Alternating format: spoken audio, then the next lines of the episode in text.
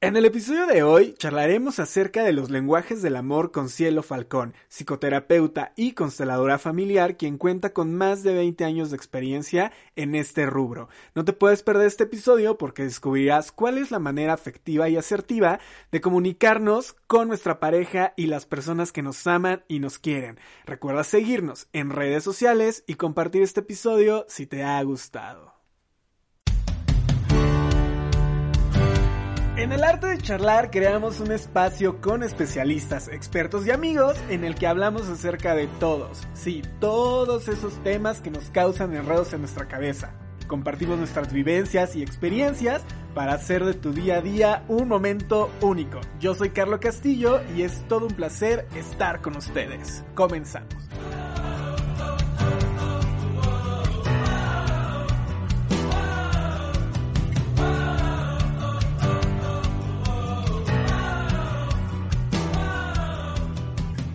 Amigas, amigos del arte de charlar, sean bienvenidos a un miércoles más a este podcast, a un miércoles más rico en el que ya arrancamos un episodio nuevo.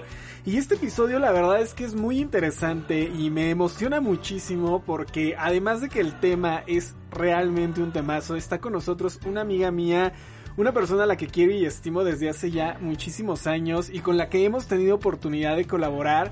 Ella es psicoterapeuta y además cuenta con más de 20 años de experiencia en constelaciones familiares. Bienvenida Cielito Falcón, ¿cómo estás? Carlos, muy contenta de ser tu invitada, muy alegre de saludarte y de verte también. Cielito, hoy traemos un temazo y digo temazo porque la verdad es que muchas veces las personas no sabemos cómo expresar nuestro amor.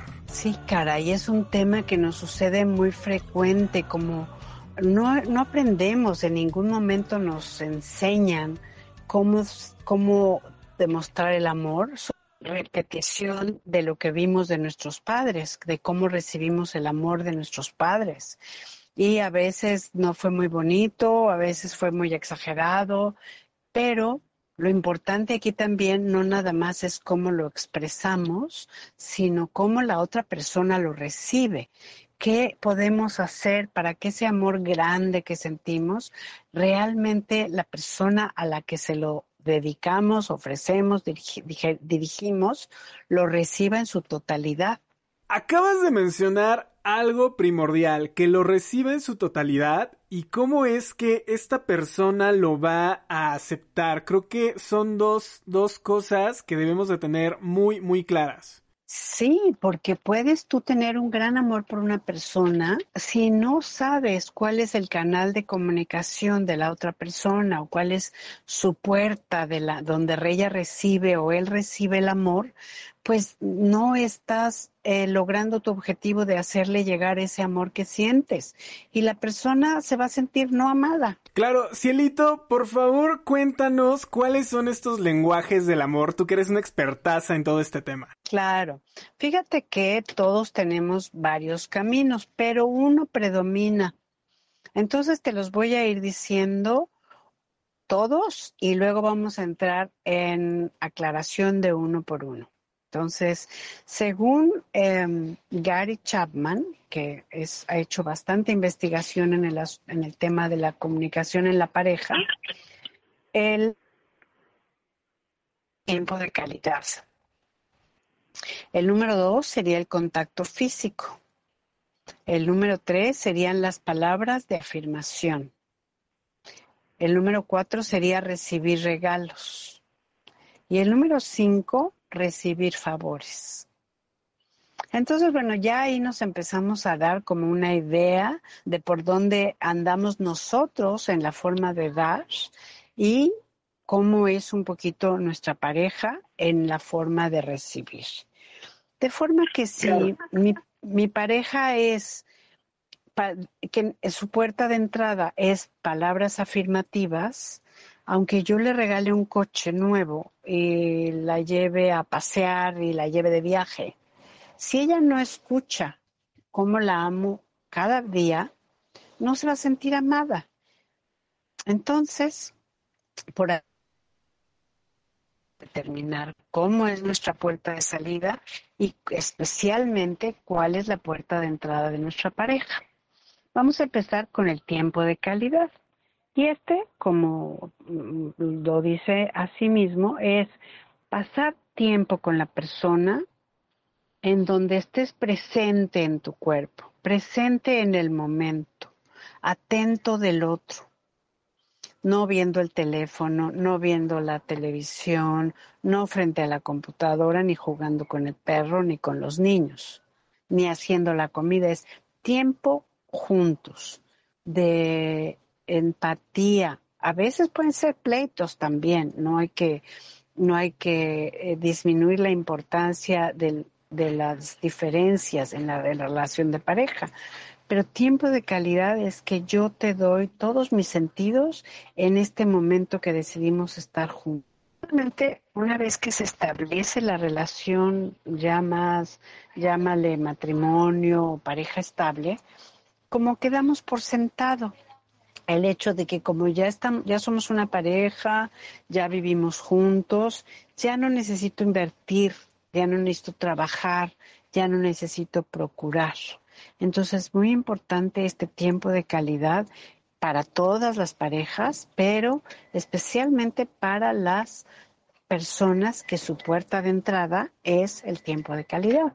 Claro, ¿cuántas veces hemos dicho, oye, quiero estar contigo y la otra persona se la pasa pegada al teléfono y eso es algo bastante conflictivo para unas personas? En lo personal, creo que cuando estoy con una pareja cuando decido dedicarle tiempo a, una persona que estimo y quiero, pues lo, ideal es que no esté pegado al teléfono celular. Hay personas que, como yo, debemos de estarnos asomándonos a la pantalla del teléfono para, porque recibimos notificaciones del trabajo.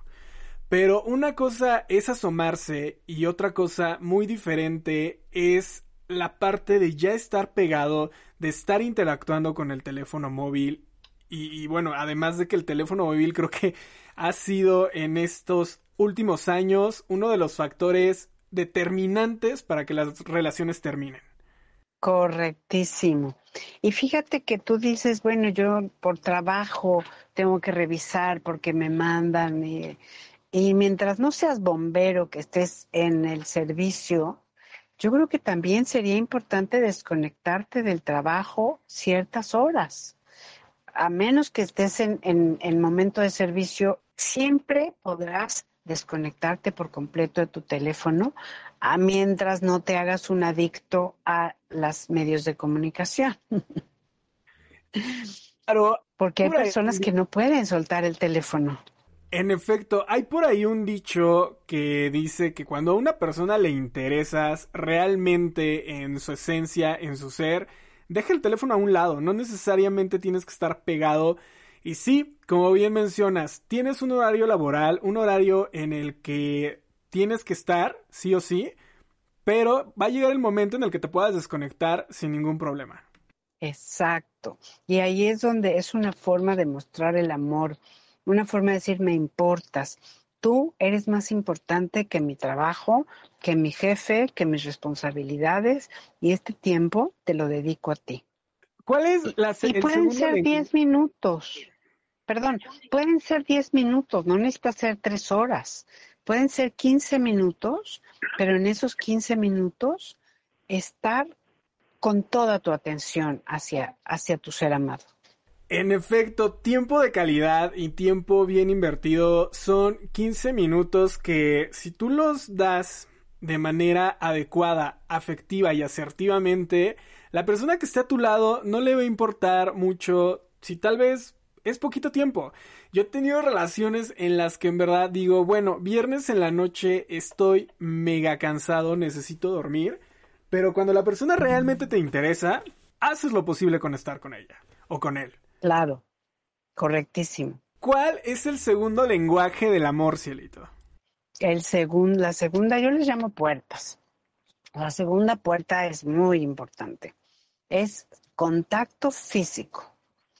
Y eh, hay personas que necesitan ser tocadas. Ya no estamos hablando de una intimidad sexual, que por supuesto es muy importante en la comunicación, ¿no? Como la sexualidad es una forma de comunicarnos. pero digamos que es el extremo de la comunicación, ¿no? Cuando apenas conoces a una persona, inicias la comunicación, cuando ya te puedes em, eh, comunicar totalmente, ya esto es una relación sexual, ¿no? Es como un continuo. Y para algunas personas el contacto físico es su puerta de entrada. Entonces, regresando al, al ejemplo anterior, tú puedes regalarle diamantes a tu pareja, pero si no lo tocas, le, le das un, pellizco, una mordida, algo que tenga que ver con su piel, eh, esta persona no va a sentirse amada. Claro, en efecto, eh, yo, yo soy de las personas que siempre les dice, hazme piojito, abrázame, porque es, es una de las formas en las que yo me comunico en el amor. Para mí, una, una forma de expresión y que yo diga, bueno, si es la persona con la que quiero estar, es justo esta, el contacto físico y no sexual, porque bueno, sabemos que la sexualidad es la manera de tener una intimidad con la persona más profunda que existe. Pero esta parte de sentir su calor, de sentir que me hacen piojito, de sentir que me abrazan, creo que es una parte en esta comunicación del amor que yo tengo muy presente. E, en alguna ocasión salí con alguien que en verdad no le gustara que lo tocaran. Y para mí era muy frustrante porque decía, bueno, es que yo me comunico eh, hablando, yo me comunico con mensajes, con llamadas, pero también me comunico tocando a la persona, teniendo una interacción, dándole un abrazo, dándole eh, una palmadita, porque así soy. Entonces fue una relación en verdad bastante complicada que decidí huir porque la verdad es que no empatábamos en esos niveles del amor. Cuando no empatas en la forma en la que te comunicas, creo que es una barrera muy difícil de superar, que no dudo que se pueda, pero es tan difícil de superar porque, digo, yo en ese momento pensé que no me querían. Ya después me di cuenta que sí me querían, pero... Pero en ese momento te sientes pésimo, te sientes que la persona no te corresponde, sientes que la manera en la que estás demostrando amor no es la correcta y entonces es ahí donde vienen los problemas en estas barreras de la comunicación. Sería como la torre de Babel, ¿no? Que habla cada quien un diferente idioma y no puedes construir una relación cuando hablas diferente idioma. Y no conoces el otro, porque puedes aprender el idioma del otro, pero si no lo conoces, imposible de, establecer o de construir una relación. Y justamente te iba a decir que también hay personas que no les gusta ser tocadas. Entonces, para una persona que le gusta tocar, como tú comentas, pues es un martirio que no puedas tocar a tu pareja.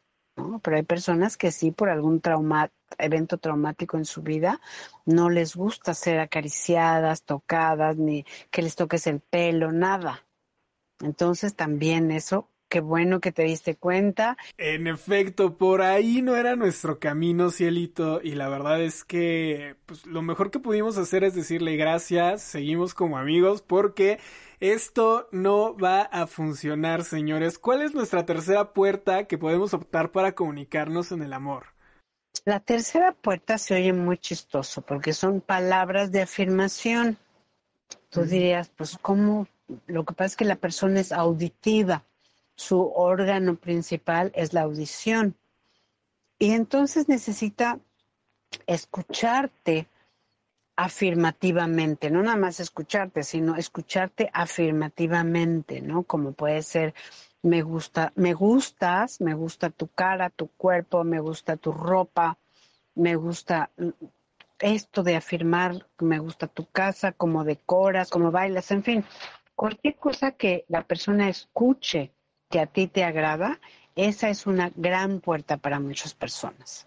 Sí, en efecto, y una, una puerta que creo que todos deberíamos de tener porque a todos nos gusta que nos digan palabras afirmativas, que nos digan, oye, me encantas, oye, me gustas, oye, me, me, gusta tu aroma, tu esencia, tu persona y, y el que te reconozcan, creo que también te eleva la autoestima. No el ego, ojo, no confundamos el autoestima con ego, porque creo que ahí luego se genera por ahí confusiones. pero el autoestima te la eleva y te hace, te refuerza esa seguridad que tú ya deberías de estar teniendo al entrar a una relación. Recordemos que para entrar a una relación sana y estable, primero debemos de autoconocernos y de tener autoseguridad en nosotros. Es muy importante porque muchas veces pensamos que una relación es para pensando que la otra persona me va a hacer feliz. Y eso no funciona así. Yo tengo que encontrar mi propia felicidad y luego compartirla con alguien que también ya reconozca su propia felicidad y quiera compartirla contigo. Porque si no es como un ciego guiando a otro ciego. No podemos esperar eso porque no funciona. Esto que mencionas lo repetí ya esta semana un montón de veces, no nada más en este podcast, sino también en las redes sociales y en colaboraciones que hemos tenido. Muchas veces tenemos esta idea de decir, es que voy a buscar a mi media naranja, la voy a encontrar y cuando la encuentre voy a ser 100% feliz. Y a ver, o sea, no, paremos, stop, esto no es así, esto no es una relación Disney en la que tú encuentras a tu otra mitad y tu otra mitad te va a hacer feliz. No, tú eres una naranja completa. Tú no tienes la mitad de un pie, ni la mitad de un brazo, ni de un ojito, ni de lo que tú quieras. Tú eres una persona completa que primero debes de ser feliz tú, estar pleno en todas las áreas de tu vida, como son amigos, familia, amor, y no me refiero nada más al amor de pareja, sino también al amor de nuestros padres, al amor de las personas con las que están a nuestro alrededor. Porque si tú no estás pleno en todas estas áreas, ¿cómo esperas encontrar a una persona completa? Tal vez puedas encontrar a alguien que no esté pleno, que no esté completo, que pueda estar a la mitad, pero ese alguien, lejos de ayudarte, únicamente van a llegar a cubrir necesidades y eh, son ese tipo de relaciones las que se van directo al vacío y al fracaso. Pues a mí me encanta que tú hagas estos podcasts porque es como una forma muy fácil de accesar información muy valiosa que las personas eh, a través de tu podcast encuentren como guías para conocerse a sí mismo. Esto es maravilloso, que pongas toda esta información, ahora sí que a nivel, mm, a, la, punta de la mano de cualquier persona que esté dispuesto. Esa es una de las ventajas de, de estos nuevos medios digitales que nos han abierto las puertas y que afortunadamente ya nos escuchan en más de 29 países. Entonces, son medios que nos permiten aportar un granito de arena. Que, que, abrimos los micrófonos a especialistas como Cielo, como todos los que hemos tenido aquí en el podcast, para que ustedes que nos escuchan miércoles a miércoles o en el momento y lugar en el que nos les toque escucharnos, puedan acceder a esta información y puedan tomar mejores decisiones. Este podcast no es el hilo rojo de las relaciones. No, nosotros los vamos a orientar con información de profesionales, con información de personas que saben de qué están hablando, porque bueno, para hablar cualquiera podría hablar y lo cierto es que es lo que no queremos. Queremos ofrecerles información de calidad. Cielito, por favor, cuéntanos cuál es la cuarta puerta. La cuarta puerta es bastante fácil, fíjate. Las personas que tienen su cuarta puerta muy abierta son fáciles de complacer porque es recibir regalos. Y recibir regalos no quiere decir que me tienes que traer un Rolls Royce, no es la el precio del regalo. Es la certeza que me da el saber que pensaste en mí y me trajiste un chocolate, una flor, una notita, cualquier cosa. Claro, no quieres, no estamos peleados con que no puedas regalar algo de valor, ¿no? Pero es lo importante es ese detalle, son personas detallistas que si amas mucho a la persona, pero si no le das estos pequeños regalos cada día, no se va a sentir amada. Y son pequeños regalos que pueden ser no nada más materiales. Tal vez puede ser un abrazo al inicio del día. Para mí, el, el que les diga, oye, yo quiero que me abraces al inicio del día, quiero que en la noche me des mi besito de buenas noches. Yo también lo estoy tomando como un regalo, ¿sabes? Porque digo, bueno, está pensando en mí. Eh, digo, esta parte yo no la tengo como tan afinada porque no, no estoy acostumbrado a recibir regalos. De hecho, únicamente dos personas, creo que en todas mis relaciones me han regalado algo. unos de ellos fueron unos girasoles, que a mí me encantan los girasoles y las flores amarillas. Y bueno, fui la persona más feliz del mundo en ese momento. Con, esos girasoles que dije, dije, no, bueno, me, me super encantan. Y la otra fue... Sí, sí, sí. Y la otra fue una piedra de río que, que esta piedra traía escrito mi nombre, más bien mi, mi apodo con el que nos decíamos en ese momento. Pero esta piedra provenía de otro lugar total y completamente diferente de la ciudad en la que en ese momento estaba. Y son estos pequeños detalles los que para mí valen muchísimo. Muchísimo. Más que un carro, más que un teléfono celular, más que un viaje, más que lo que quieran regalarme. Estos pequeños detalles son los que realmente, por lo menos en mi caso, valen la pena. Digo, habrá personas que les regales un teléfono, una casa, un carro, cosas más caras y van a ser felices y que la flor que cortan del jardín no lo es tanto. En mi caso no es así. Yo soy una persona muy simple en ese aspecto que tengo un dicho. Para que me llegues a mi, para que llegues a mi corazón, a través de un regalo que sea lo más simple posible y así lo vas a conseguir. Y fíjate que también un regalo podría ser precisamente esto que estás tú haciendo ahorita, ¿no? Por ejemplo, un regalo para mi pareja podría ser yo determinarme a escuchar, a saber cuál es tu puerta del amor y esforzarme por eh, ir en ese camino, ese sería un grandísimo regalo para cualquier persona, el que, el que yo aprenda a hacerte feliz. Esto último que acabas de, de decir, Cielito, la verdad es que considero es importante en todas las relaciones. Cuando en una relación alguien está dispuesto a escucharte, a saber cómo te sientes, a acompañarte en todos los procesos de tu vida, sean buenos o malos, siempre y cuando no afecten a terceras personas, claro está. Creo que es uno de los regalos más preciados y que no se nota tanto en estas nuevas generaciones, en estas nuevas relaciones express que se inician todos los días, pero que además las personas no terminan de valorar, Cielito. Creo que es este regalo, que es un regalo muy simple, que suena simple, pero al final del día no lo es. Es un regalo que conlleva. Es un regalo que conlleva muchísimo. Es un regalo que conlleva tiempo, que conlleva paz mental tal vez en algún momento, que conlleva apoyo, empatía en pareja. Entonces, digo, es, es un regalo que te digo, se dice fácil, pero hacerlo y cumplirlo no lo es.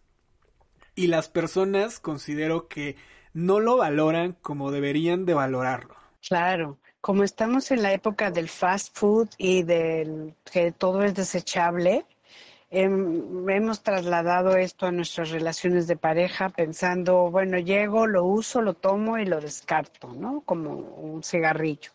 Esta época del fast food, en la época de los likes, la época de las redes sociales, es una época que la verdad como millennial me da muchísima pena decirlo, mi generación a veces me da pena y flojera porque es una generación que desechamos a las personas rápido.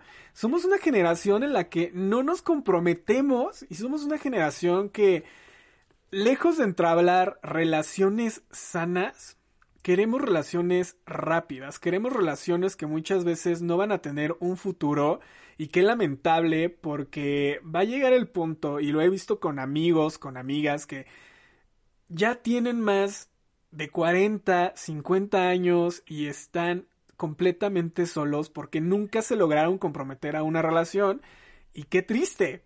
O sea, qué triste, digo, entiendo esta parte de, de que de que solo eres feliz, de que solo te complementas, pero también algunas veces hace falta este papacho al final del día. Este papacho en el que. por supuesto. Este papacho en el que llegas y te dan piojito y dices, ay, bueno, ya estoy en mi casa resguardado, ya me están consintiendo, pues está padrísimo sentir eso. Claro, por algo nos crearon hombre, mujer, diferentes eh, cualidades, pareja, uno da, uno recibe, se acompaña, se, se acompaña al fin, como dices, al final del día. Eso es muy, muy importante. lo ideal es vivir en pareja. Claro, hay personas que ya, como dices, son tan ellos que no pueden vivir en pareja y no pueden compartir, no pueden cambiar y no se pueden adaptar. Y, y, ojo, también está bien que no se adapten. O sea, aquí cada quien decide cómo vive, cada quien decide su concepto de felicidad, porque la felicidad para mí no es la misma que para ti, Cielito, tal vez. Para mí la felicidad, para mí la felicidad podría ser tomarme un café con alguien en la noche que me hagan piojo. Para mí eso es la felicidad.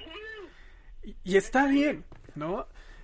Para otras personas tal vez su felicidad sea estar solos, que ojo, también aquí hemos estado solos muchísimo tiempo y disfrutamos de esta de esta soledad porque creo que además dentro de la soledad te encuentras. Aprender a estar solo no significa una derrota social. Digo, las personas lo han catalogado así, el estar solo, ya vas a ser el dejado, la dejada. Pero qué oso, no, claro que no. El estar solo es estar contigo mismo, autoconocerte, quererte, apapacharte a ti y trabajar en lo que tú necesitas para ser feliz tú. Claro, correcto. Pues, ¿te parece bien que pasemos al quinto punto? Este se llama recibir favores. ¿Y de qué se trata? Pues eh, son personas que quieren que les ayudes a hacer algo. Fíjate que es, muy simple, al mismo tiempo muy difícil. Pero, por ejemplo, son personas que te dicen, ay, tú si vas a ir mañana al centro, puedes pasar por mi abuelita que se quedó, que está en casa de no sé quién, o sí, no, cualquier, cualquier favor por cosas Em, por más pequeñas o simples que sean, para la persona es importante que tú te desvíes de tu camino por ellas, que tú hagas un extra, una milla extra por complacerlas. Esa es la manera que, que ellos reciben el amor. Es extraña, pero es este interesante también, ¿no? Cielito, ¿cuál es la manera de comunicar el amor más frecuente que existe de estas cinco que nos acabas de mencionar? Pues fíjate que lo que yo he visto en mi experiencia en terapia de pareja son el contacto físico y el tiempo de calidad. Dos cosas que creo que muchos de nosotros empatamos porque, bueno, tener tiempo con la persona y contacto físico juntas creo que complementan muy bien una relación y el tiempo es un recurso que tenemos, es el recurso más valioso que tenemos. ¿Por qué? Porque el tiempo y no... Es renovable. Y no es renovable, en efecto, porque no regresa, porque la persona que pasa tiempo contigo, pues es una persona que en verdad quiere estar. Es una persona que en verdad quiere compartir esos momentos y, bueno, creo que compartir tiempo con alguien es algo realmente maravilloso en pareja e igual si, si tu amor en este momento no es pareja y es familia, es amigos, pues también valora el tiempo de estos amigos y de esta familia, porque el amor no nada más es amar a una pareja o a una persona, no. Hay muchos tipos de amor que debemos de tener en práctica todos los días, pero creo que el, amor más importante que existe y con el que te debes de enfocar en todos estos lenguajes es contigo mismo. Y, el estar contigo mismo y el apapacharte y dedicarte, uno, tiempo de calidad, contacto, regalos, servicio y palabras afirmativas, bueno, o sea, te va a ser una persona plena que no necesitará de alguien más para ser feliz. Exacto, eso es, eso es maravilloso, poder tener tus necesidades afectivas satisfechas y no ser una personas tan necesitadas que están exigiendo ser amadas que te cansan, que te cansan, porque jamás puedes satisfacer las necesidades del otro. Si el otro no se las aporta a sí mismo, tú eres incapaz, por mucho que lo ames, de satisfacer los huecos, eh, los espacios vacíos del corazón de otra persona. Cielito, por favor, cuéntame cómo es que podemos identificar a una persona que está amando desde la necesidad. Yo sé que muchas veces, y lo hemos llevado a la práctica, decimos voy a hablar con responsabilidad afectiva, me voy a comportar de tal forma para exponer lo que yo quiero y necesito de una relación en ese momento. Pero al final del día muchas veces las personas, por más responsable afectivo que seas, por más conversaciones que puedas llegar a tener con, con él, no, no lo logran. Sí, fíjate que es un tema muy interesante porque siempre vamos a encontrar un complemento o un equilibrio. Hay, hay personas o habemos personas que nos gusta ser necesitadas. Entonces, cuando a una persona le gusta ser necesitada, se va a encontrar con una persona que, que, que, quiere más, que quiere más. Y por un tiempo pareciera como que, ay, somos la pareja perfecta.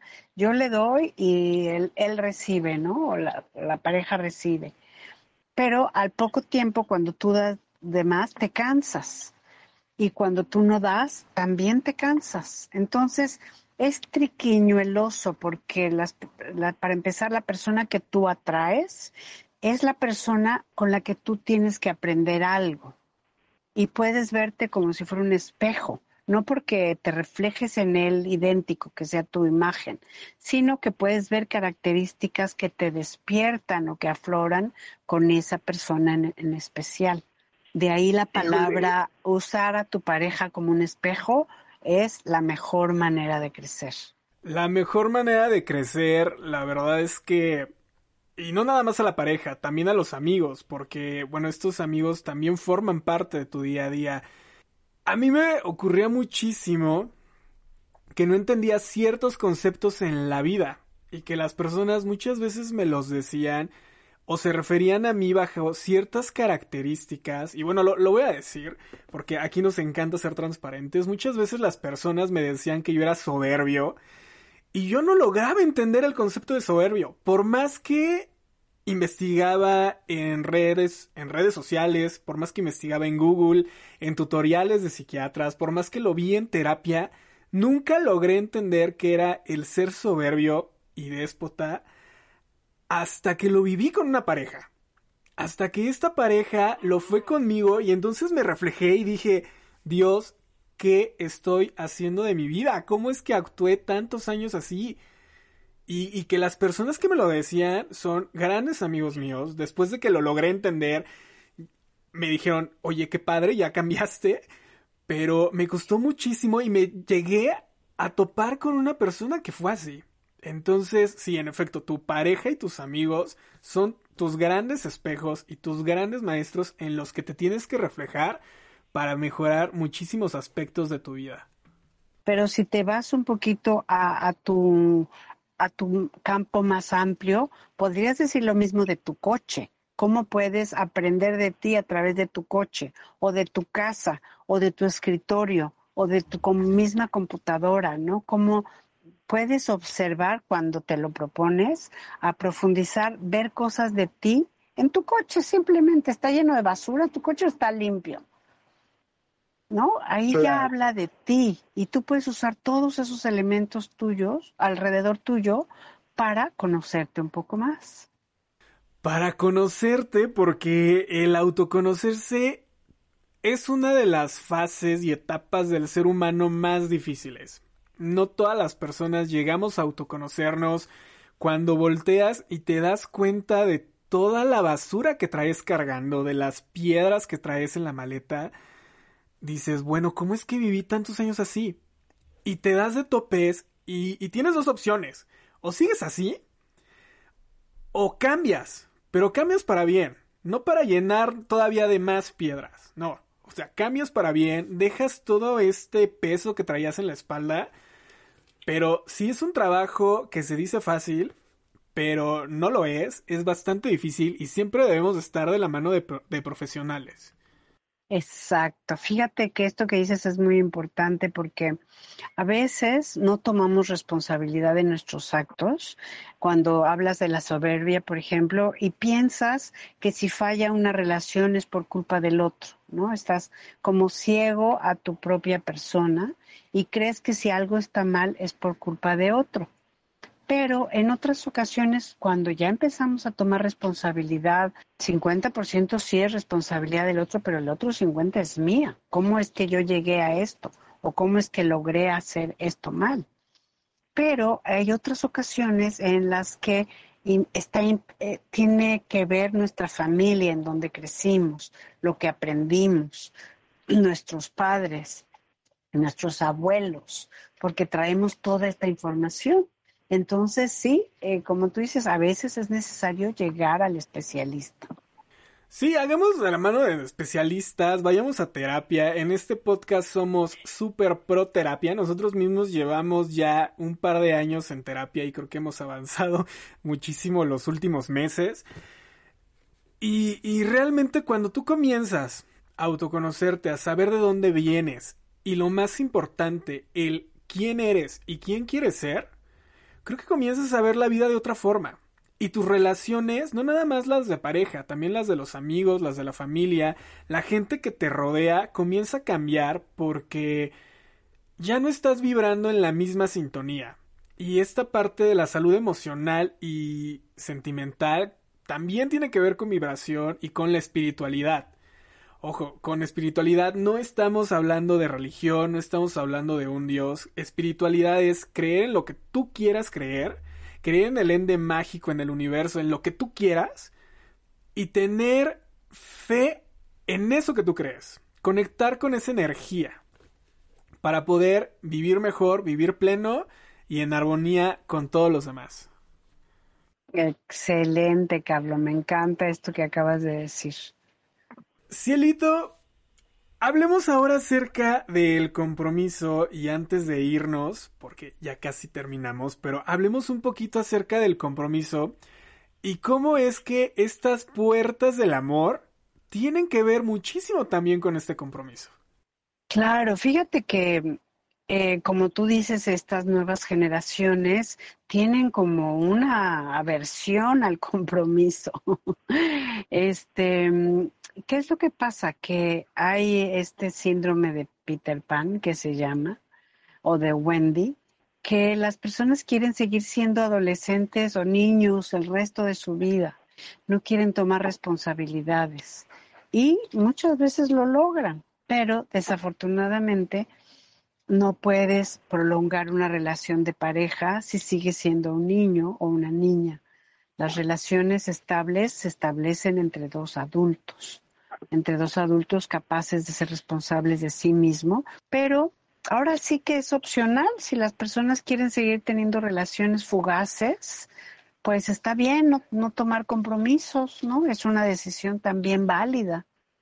Pero lo que no es válido es decir que te comprometes y no hacerlo, ¿no? Entonces ya estamos cayendo en un, en un juego, en un engaño. En un juego y en un engaño, y en algún episodio lo platicábamos cuando hablamos acerca de la responsabilidad afectiva, y es que cuando tú inicias relaciones sin tener esta responsabilidad afectiva, puedes llegar a afectar a la otra persona. Porque cuando inicias relaciones, las decisiones ya no nada más son tuyas, las decisiones ya no nada más te van a afectar a ti, ya involucran a otra persona. Entonces, al tomar tus decisiones sobre el compromiso, sobre el tema que sea, así sea comprar una botella de agua que a la otra persona no le gusta, ya va a afectar dentro de la relación. Y es aquí donde tenemos que llegar a acuerdos, donde tenemos que expresar lo que queremos, lo que sentimos y el cómo es que queremos llevar las circunstancias que enfrentamos como pareja dentro de la relación. Claro, y para ese compromiso necesitamos tener la flexibilidad y la disposición de cambiar, porque como tú dices, a lo mejor puede ser una botella de agua. Yo he comprado toda mi vida esta marca y tengo que estar dispuesto a ceder, que bueno, para mi pareja es importante no comprar esta marca, sino hervir el agua. Entonces tengo que ser flexible y adaptarme a las necesidades importantes de mi, de mi pareja. Ese es el compromiso, cuando tú estás dispuesto no a abandonarte, sino a ceder y a ser flexible. A ceder y a ser flexible, Cielito, dos palabras clave dentro de todos los acuerdos que se generan en las relaciones y creo que también tiene que ver muchísimo con el grado de madurez y comprensión que tengas hacia la otra persona y hacia la relación en sí. Cielito, pues ha sido un placer el haber charlado contigo. ¿Con qué nos quedamos de esta charla? Tengamos responsabilidad afectiva. Iniciemos nuestras relaciones de esa forma. Es fácil. Hablemos. Dialoguemos al inicio de todas las relaciones. Porque estos diálogos nos van a abrir los caminos y a entablar el lugar por donde tenemos que pasar. Dentro de la relación sana y estable. El número dos, tengamos compromiso. Aprendamos a tener un compromiso, no nada más con nuestra pareja, con todo lo que hagamos. Sea tu trabajo, sea el pintar tu casa, una relación, el llevar a tu mamá todos los miércoles al miércoles de plaza, que no nos están pagando. La come, por favor, páguenos esta mención. Pero tengamos ese compromiso. Aprendamos a cumplir las promesas que creamos, no nada más hacia nosotros, también hacia los demás. Y el número 3, busquemos relaciones en cuanto a expresiones del amor y puertas del mismo que sean compatibles con nosotros para hablar el mismo idioma y no crear un conflicto o cortocircuito dentro de nuestras relaciones. Correcto, me encanta, me encanta tu síntesis. Y te quisiera dejar un ejercicio y es cada día que tres veces eh, te veas en el espejo y te digas yo, luego dices tu nombre, te amo, yo te amo, en primera persona, ¿no? Por ejemplo, tú dirías yo te amo, Carlos. Yo digo cielo, te amo, estás guapísima, ¿no? Como una autoafirmación persona, en primera persona. Y una autoafirmación que les aseguramos nos va a ayudar todos los días, te va a poner de buenas, te la vas a creer eh, porque creo que uno de los errores como sociedad y como individuos es que muchas veces no nos creemos que lo somos. Entonces con estas palabras de afirmación nos quedamos, comencemos a implementarlo, todos los días no nos va a quitar más de dos minutos al día.